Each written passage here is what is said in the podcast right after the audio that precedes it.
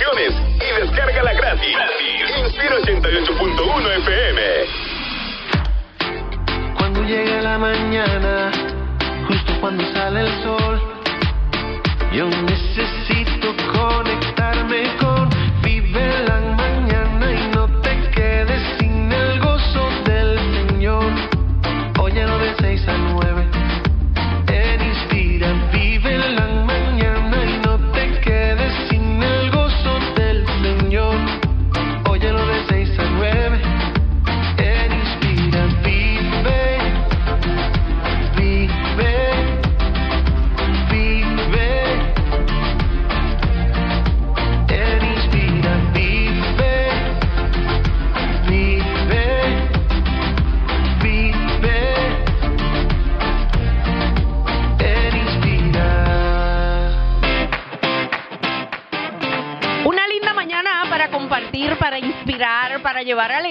Es lo que hacemos aquí en Vive en la Mañana. Somos tus compañeros de viaje, Esteban David, Rafael Ángel, Kiara Liz y esta servidora, Lourdes Toledo. Oye, estamos bien felices. No, no, no. Hemos tenido una mañana... La sonrisa de oreja a oreja. Exactamente. Hemos tenido una mañana extraordinaria con nuestros recursos, pero hoy, eh, chicos, tengo que compartirle que es interesante uno ser amigo de tantos pastores, pastores que tienen una trayectoria, ¿verdad? Bien amplia, pero amigos a los cuales tú consideras amigos, pastores que consideras Amén. amigos, eh, que dentro de todo lo que hacen tienen una pasión por Dios que, que tú dices, yo quiero ser como ellos en esa, en esa faceta, ¿verdad? Así que el pastor que vamos a presentar ahora, eh, llevamos muchos años ya en la radio, nos conocimos radialmente. Y como que de verdad yo decía, ay, yo quisiera seguir oyendo. Son de estos momentos que tú tienes 15 minutos, pero tú quieres tú quieres que sea una hora. Hoy le vamos a cumplir ese deseo a muchos de ustedes. Qué regalo de Navidad. Incluyéndonos a nosotros. Y esta entrevista que vamos a tener con él es una que fue peticionada hace tiempo. Pero él dijo, no, no, todavía no. Un día yo te la voy a dar. Un día yo te la ¿Por qué? No vamos a, no sé. No sé de qué se trata, no sé qué es lo que vamos a hablar. Pero estábamos esperando este momento. Él es el doctor Pinzón, a quien nosotros amamos y tenemos, ¿verdad?, en, en esta casa, eh, con toda esta palabra todos los jueves, no importa el lugar donde él esté, él se para de su tiempo, se para unas mañanitas para estar con usted, para adentrarse a su casa y yo estoy muy agradecida de este recurso. Johnny Pinzón. Buenos días. Buenos muy días. buenos días, muy buenos días. Qué bendición y qué experiencia maravillosa conocerles eh, face to face. No Claro que sí. Conocía a, A Rafael Jor- Ángel. A Jorge, Jorge, no es Jorge. No, no es Jorge.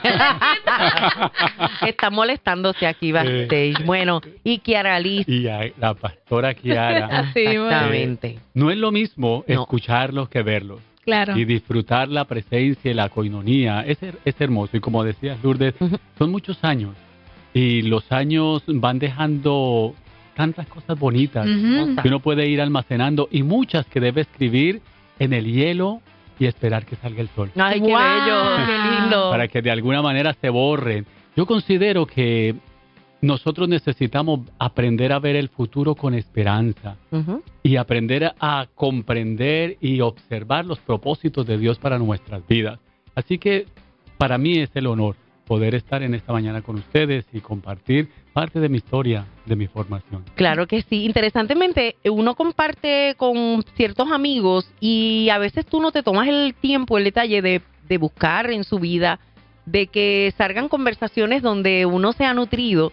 Eh, pues cómo comenzó todo, oye, cómo tú llegas a cantar, esa es una de las preguntas que más a mí me hacen. Este, oye, ven acá desde pequeña, ¿cómo, cómo has logrado tanto? De eso se trata esta conversación de hoy. Yo quiero saber, porque nunca me había sentado contigo, a que tú nos digas y le digas a esa audiencia preciosa cómo tú llegas a Puerto Rico, vienes desde Colombia y yo quiero que me hables un poquito acerca de tu niñez. ¿Cómo es el Johnny Pinzón de Colombia, de niñez a juventud? Bueno, eso es algo bastante nostálgico, no fácil Sí. de recordar. Eh, yo soy eh, producto de dos eh, padres con discapacidades. Ajá. Eh, mis padres, eh, los dos discapacitados, tuvimos que enfrentar la situación de la guerrilla en Colombia y la pobreza, pobreza con, con mayúscula, Wow. una pobreza no conocida aquí.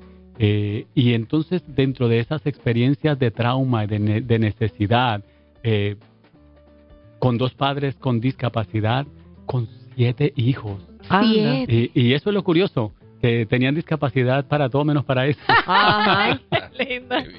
Y eso es interesante porque mi padre, aunque era discapacitado por un accidente que perdió básicamente parte de su, de su cabeza, un Ah. ojo y un oído, eh, aún así era un hombre muy trabajador. Y considero que a él yo le debo parte de lo que yo soy como persona. Eh, soy extremadamente puntual, que ya saben Sí, mis sí, dichos. Eh, considero que mi padre solía decir que nosotros debemos respetar el tiempo de las personas y el tiempo de uno como Cierto. ser humano, porque somos pasajeros eh, y el tiempo se nos va demasiado rápido. Entonces, desde muy pequeño nos acostumbramos a trabajar y mi, o sea, yo trabajo desde los 5 o 6 años. ¿Eres el El- menor de los siete? Ba- básicamente el último, sí. Porque después que salió, después de cinco años de ser el, el último, entonces eh, llegó el último. Eh, y aún así, desde muy pequeños trabajábamos en, en finca, en el campo, pero por una experiencia no fácil tuvimos que abandonar el campo e irnos Mm. a esconder a Bogotá, a vivir en una ciudad eh, bien difícil, fría eh, y bastante con mucha necesidad. Entonces mi padre lo único que sabía trabajar era en el campo. Ah. Era- él no tenía, no creo que ni siquiera primer grado, no sabía mucho ni leer ni escribir. Y en el caso tuyo, ¿desde qué edad comienzas a trabajar? ¿Desde bien pequeño como qué edad? Como básicamente, o sea, desde pequeñitos trabajamos en el campo, pero ya cuando vamos a Bogotá y quedamos en la calle, literalmente en la calle, eh, entonces eh, a los nueve años yo tengo mi trabajo, mi primer trabajo oficial, con Nueve permisos, exacto, años. con los permisos de los padres, a los nueve años. Y curiosamente mi, mi trabajo esto era llegar a las a las 5 de la mañana a un lugar de un dealer de carros nuevos y bar- era esqui- de una esquina y barrer todo el frente para que a las 7 de la mañana sacaran todos los carros para ponerlos. Y, y dentro de ese barrer yo dejaba ir mi mente Ay, y, entonces mi mente volaba y, y estaba muy cerca del aeropuerto y mientras que yo estaba en el aeropuerto observando los aviones volar, en uno de esos yo me montaba. No sé a cuántos países fui en mi mente, aclaro. Y entonces soñaba con que algún día yo iba a llegar a algún lugar eh, y que me iban a recibir. Y, y tuve la oportunidad muchos años después, pero desde los nueve años eh, estoy trabajando. Esa forma de pensamiento, ¿verdad? De, de, de darle rienda suelta a la imaginación mientras estabas ahí, eh, ¿te lo infundaron tus padres o simplemente era algo innato que ya, ya venía como, yo le digo, eh, una llamita dentro de nosotros que nos hace querer correr más aunque todo esté al revés? Yo considero que la necesidad crea la inventiva. Oh, qué lindo. entre mayor necesidad, mayor obligación a, a pensar. A veces mis hijos pequeños, sobre todo el pequeño, dice que está aburrido. Ajá. Cualquier cosita y llevas tres minutos sin, sin hacer nada y estoy aburrido. Y yo le digo, es lo mejor que te puede pasar, porque el aburrimiento es el que nos da la oportunidad de inventar Crear. cosas. Cuando tú no, te, de- no le das la oportunidad a tus hijos de estar aburridos, les estás negando la oportunidad de utilizar el Ay, cerebro. importante. ¿Cuándo viene un cambio? Estás en ese, en ese dealer, ¿verdad? Si vamos a decir, eh, barriendo, limpiando para, ¿verdad? Ese era tu trabajo, pero sí ibas a la escuela. Eh, Sí, eh, en Colombia hay tres jornadas hasta el tiempo, hasta que yo me vine todavía creo ¿Cómo- que cómo es existen eso? tres Explica. jornadas escolares de 6 eh, y 40 de la mañana a, al 12 del mediodía es la primera jornada para un grupo de, de personas y luego de 12 y media a 5 de la tarde es la segunda jornada y luego de 6 de la tarde a 10 de la noche la interesante. jornada. ¿Siempre ha sido así? Siempre ha sido Todavía se permanece Entiendo- ese horario. entiendo ¿Y que tú sí. escoges el horario? así. Exacto. Ajá, de verdad.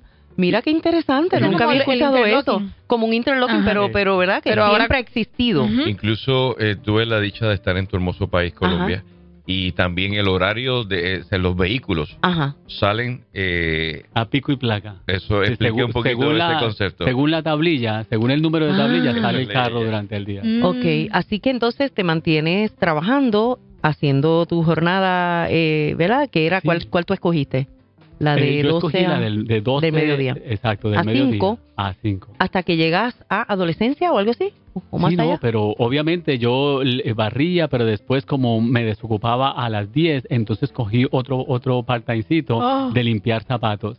Y ese, ese es el que me abre Mm. muchas puertas, porque entonces eh, limpiándole los zapatos a un grupo de personas que me dieron la oportunidad de entrar a su, a su oficina, eh, empiezo a, a- a tener cercanía con estas personas, sobre todo un señor que me decía, me lo decía en forma de relajo o, no- o me lo decía en forma en serio, eh, usted tiene cara de ser doctor. Ay, qué Y bien. mientras que yo le limpiaba los zapatos, yo me sentía tan grande cuando él me decía, porque para mí él era una persona demasiado importante. Y todo lo que él me decía, yo lo guardaba en mi corazón. Y entonces él me dio la oportunidad de trabajar en su empresa para Ah. repartir eh, Wow. café Flyers. y re- eh, atender a muchas personas. Desde pequeño tenías esta facilidad para hablar, ¿te consideras que ya ese don estaba floreciendo? ¿Lo identificaste? Porque uno sabe, uno sabe cuando canta, uno sabe cuando pinta, uno sabe cuando... eh, ¿Lo tenías de pequeño? E- Esa pregunta a- muchas veces me la ha hecho mi esposa y, y yo suelo decirle que no sé si eso se fue creando en el camino o, o uno, porque obviamente como psicólogo sé que existen las famosas inteligencias múltiples y, y considero que posiblemente ya estaba ahí en el, en, en- en el paquete y que uno la va potencializando en, en la formación. ¿Qué pasaba en la vida de tus hermanos mientras tú laborabas ya barriendo, este, limpiando limpiabotas? E- Es interesante porque en la medida que ellos iban creciendo y tenían la posibilidad de salir, se iban. Mm. dejando la nostalgia y, la, y, el, y el Uf. vacío, porque obviamente uno sentía mayor peso mientras había menos personas. Claro. Y entonces cuando ellos se iban, pues quedaba esa sensación de abandono y empezamos a tener la costumbre de escaparnos de la casa. Ah, Eso es una costumbre que se da, no sé si aquí se Sí. da mucho, pero allá de- desde niños, desde muy pequeños, y nos escapábamos de la casa. Mi pobre madre sufrió un montón porque yo a los siete años de edad me voy de mi casa. Eh, eh, y de una forma graciosa porque una vecina tenía un burrito y yo cogí el burrito y me fui como, como de San Juan a Ponce. Y cuando llegué a Ponce, más o menos para que Ajá. entiendan eh, en, en- en espacio, cuando llegué a este lugar parece que era un día de mercado donde vendían todo tipo de compra de, de- de alimentos, pero también animales, cerdos, eh, cabras, y yo vendí el burrito. Ay. Y entonces, y entonces yo vendo el burrito y compro una caja grande de veladoras, ¿sabes lo que son No. velas? Las que les ponen a los a los eh, santos en Ah, las sí, iglesias. sí. Los Velas, velones. Velas, Ah, velones. velones. Exacto. Cristal. Pues entonces yo compro una caja de velones de estos para, para empezar a vender. Y, y obviamente me, la policía, porque ya era muy tarde noche, me encuentra y me llevan para un lugar aquí como un hogar de paso. O sea, son muchas experiencias las que yo he vivido. Eh, eh, eh, en ese lugar, pues obviamente hay todo tipo de niños, niños buenos, niños no tan buenos. Y los niños que eran medio maletones me iban a robar un flashlight que yo tenía. Y entonces yo, evitando que eso pasara, le prendí fuego a las cortinas para que se formara Ay, el revolú y salí corriendo a esconderme. Y por correr eh, quedé colgado en una cerca de, de estas de, de. Psycho- ajá, Y Ay, quedé Dios. ahí colgado. y to- lastimado. eh, exacto. Me, ima- me imagino que ese mecanismo de defensa eh, ya estaba tan arraigado en ustedes por lo que pasaba en el país, Por lo que vivíamos. por lo que vivían. Sí, es aquella supervivencia. Por eso les digo que cuando me hablan de lo que me están hablando, pues es- están despertando la Sí. parte nostálgica Claro. de cuántas cosas Claro. que se vive y, y se sufre para lograr eh, llegar. ¿Cómo era una Navidad en tu casa? Bueno, las navidades, eh, la gran ventaja era que no eran en casa. Era cada quien defiéndase como pueda. Y las vivíamos eh, en diferentes lugares. Entonces nosotros nos levantábamos temprano y salíamos para la calle. Y, y, la- y las navidades las vivíamos en la calle. No sé si me hago entender. Eh, las calles de Colombia no son iguales que las de acá. No. En las calles de Colombia usted ve los niños normal, en la normal. calle. Es Todavía, normal, estamos todavía. hablando de todavía. Entiendo que todavía, claro, no, no todos los estratos sociales, económicos, pero la gran mayoría de estratos, porque allá en Colombia se vive mucho lo que son los estratos que no se ven aquí en Estados Unidos ni en Puerto Rico. eh, estratos sociales de la Marcado. gente pobre son de estrato 1, para abajo o incluso ya cuando se habla de estrato 2 es que tiene por lo menos un trabajito, Ah. estrato 3 quizá tenga una casita Sí. o algo así. Una pobreza extrema. Exacto. Y, y así mismo, según los estratos, la gente suele tratarse unos con otros, lamentablemente. ¿Cómo cambia? ¿Qué, qué, ¿Qué transición hay de esa niñez que nos estás hablando de algo? Yo estoy aquí ya con el corazón, el- el- la garganta. Eh, co- ¿qué, ¿Qué surge ahí? Ese cambio entonces de niño, de niñez a adolescencia a juventud. ¿Qué pasó? Hay una experiencia bonita y es cuando mi padre se convierte al cristianismo. Eso, Ah. eso cambió la vida, eso le dio un giro total a nuestras vidas. ¿Qué edad tenía? Porque yo creo que yo tendría como unos 11 años, Ok. pero ya para ese tiempo yo ya cantaba, eh, porque entonces yo descubro que canto. ¿sí? Y era el que cantaba en la escuela, y era el que cantaba en las calles, y en las famosas fiestas así que se hacían. Pues eh, en Colombia le suelen decir a los niños chinos, venga chino, venga chinito o, o sardino. Ajá. Y siempre me, venga sardino y nos canta aquí. Y yo empezaba a cantar y cantando eh, eh, así en, en la calle es que me conoce una persona que tiene un negocio de, de, de- que en las noches de, de barra, pero famoso, donde va mucha gente y donde iban muchos grupos musicales, sobre todo mariachis. Y ahí es donde yo empiezo a cantar en aquel lugar donde vendían también artistas famosos. Eh, pero pues la gente del pueblo iba y cantaba y es donde yo empiezo a cantar y me dan la oportunidad de cantar viernes, sábado y domingo. a ya como un conocimiento de tus estable. padres. Ya tus padres saben que estás cantando en este lugar. Esa es una excelente pregunta. Yo no sé si ellos sabían o no sabían. Wow. Porque Por eh, Una estar digo, sola. Exacto, no, allá sálvese quien pueda en, en lo que a mí respecta. No todos los hogares son iguales. En Era términos que- intelectuales, en la escuela, ¿cómo esas notas? Fíjate, ¿Tú las mantenías? Fíjate, eso es una de las cosas que a veces me pregunto yo cómo pasaba, porque yo honestamente nunca tenía libreta, nunca tomaba apuntes.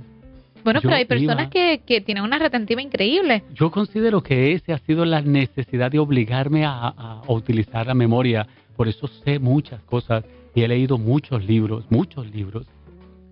Esta historia se pone más interesante porque usted tiene que conocer cómo el doctor Johnny Pinzón llega al corazón del maestro, qué pasó luego, por qué llega a Puerto Rico, cuáles son sus planes. Vamos a hacer una breve pausa para recibir el informe noticioso y usted no se desconecte, veo mucha gente pegadita ahí en el Facebook. Esto y mucho más